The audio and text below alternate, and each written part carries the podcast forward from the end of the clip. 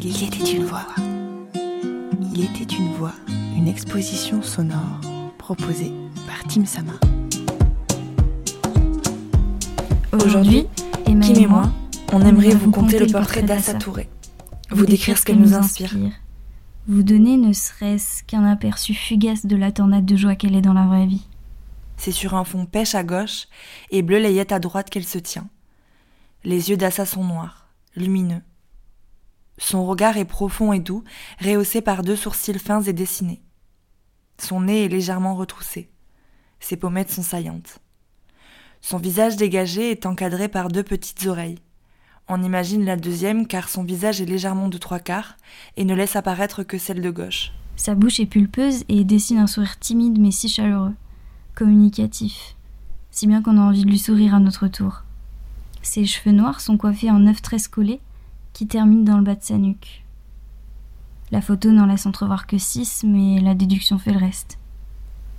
Elle ne semble pas s'être maquillée. Sa peau est simplement ornée d'une parure couleur argent. Boucles d'oreilles, sautoirs et bracelets à son poignet gauche sont visibles. Attire notre attention. Assa porte un haut blanc, sans manches et un col V. Ce dernier capte les couleurs environnantes, troublant notre regard jusqu'à le faire paraître bleu plutôt que blanc. Sa, position fascine, interroge. Ses bras, des épaules jusqu'à ses coudes, sont le long de son corps. Ses avant-bras sont repliés et ses mains se rejoignent à l'endroit du chakra du cœur, de l'amour, sans se toucher, comme dans un geste de don ou de protection. On pourrait facilement lui imaginer des ailes d'ange. Son visage, ce qui émane d'elle, provoque instinctivement un élan de tendresse. On a envie d'aller vers elle, de l'écouter nous conter ses histoires, ses souvenirs, sa vie. Elle nous inspire la paix et la sagesse. On la sent pleine d'humilité. À regarder de plus près, nous découvrons que ses mains, l'instrument du partage, se trouvent au centre exact de la photo. Pour avoir eu la chance de rencontrer Assa, cette position et cette interprétation sonnent un peu comme une évidence. La perle de son collier trône entre deux de ses doigts, comme encadrée. On pourrait y voir un soleil, mais à vrai dire, c'est elle le soleil, Assa. Jeune femme créatrice de sa propre lumière. Aussi, une image apparaît, surgit.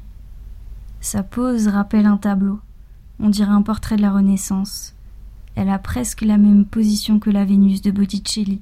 Je ne sais pas dire non aux gens. Quand on me demande, je force à faire la chose pour rendre la personne plus fait plaisir.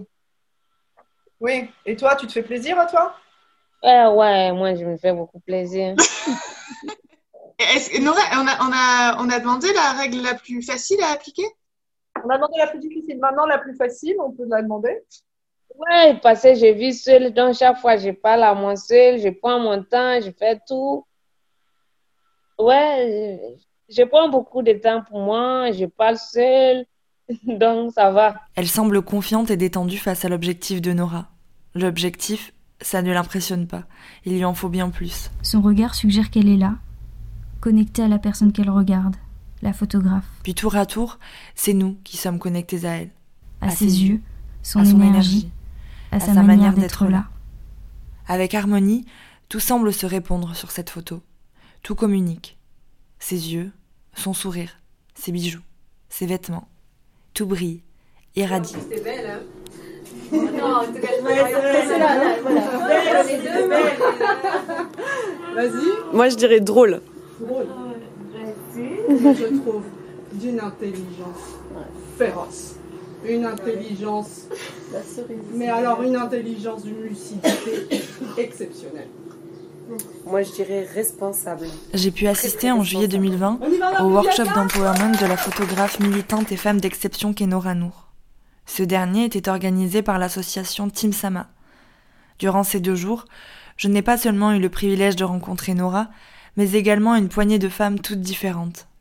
Pour quelques-unes que je connaissais auparavant, j'ai pu les connaître mieux. Et c'est le cas d'Assa. Je sais que je n'ai pas été la seule à me retrouver interdite devant ses éclats, son audace et sa maturité. C'est une jeune femme qui fédère les âmes et elle a su bien nous le montrer euh, pendant les deux jours de workshop. Elle ose et elle est dotée d'un grand courage malgré son jeune âge, d'un grand, grand, grand courage. Elle est surprenante. Je m'appelle Kimberly Morin, mais je préfère Kim. J'ai 24 ans, Je suis en service civique en tant que web reporter dans une fédération d'assaut à Marseille. Je suis amie d'Emma et de Margot et admirative de ce projet. De l'endroit sensible où Margot, Nora, Assa et chacune de ces femmes nous mènent. Je ne connaissais pas Assa. Je suis heureuse que mes yeux l'aient rencontrée. Et j'espère que nos voix auront su vous parler d'elle, décrire au mieux la lumière qu'elle incarne. Je m'appelle Emma Candice Labarthe, ou plus communément Emma. J'ai 24 ans et je suis en master aux Beaux-Arts de Bordeaux. Je suis la petite sœur de Margot et je suis une fervente supportrice de ma grande sœur et des projets qu'elle mène à bien, mais aussi de ceux portés par l'association Team Sama. Et euh, je pense à Sanima Sensou, à Fatima Benjou et à Camille Bordier, qui sont les trois autres visages de Team Sama, qui ont organisé euh, cet événement. Voilà, merci. Et je vous souhaite à toutes et à tous de vous entourer de personnes qui vous veulent du bien. Il était une voix, épisode 41 sur 46, réalisé par Margot Labarthe. Merci pour votre écoute, vos retours et vos partages.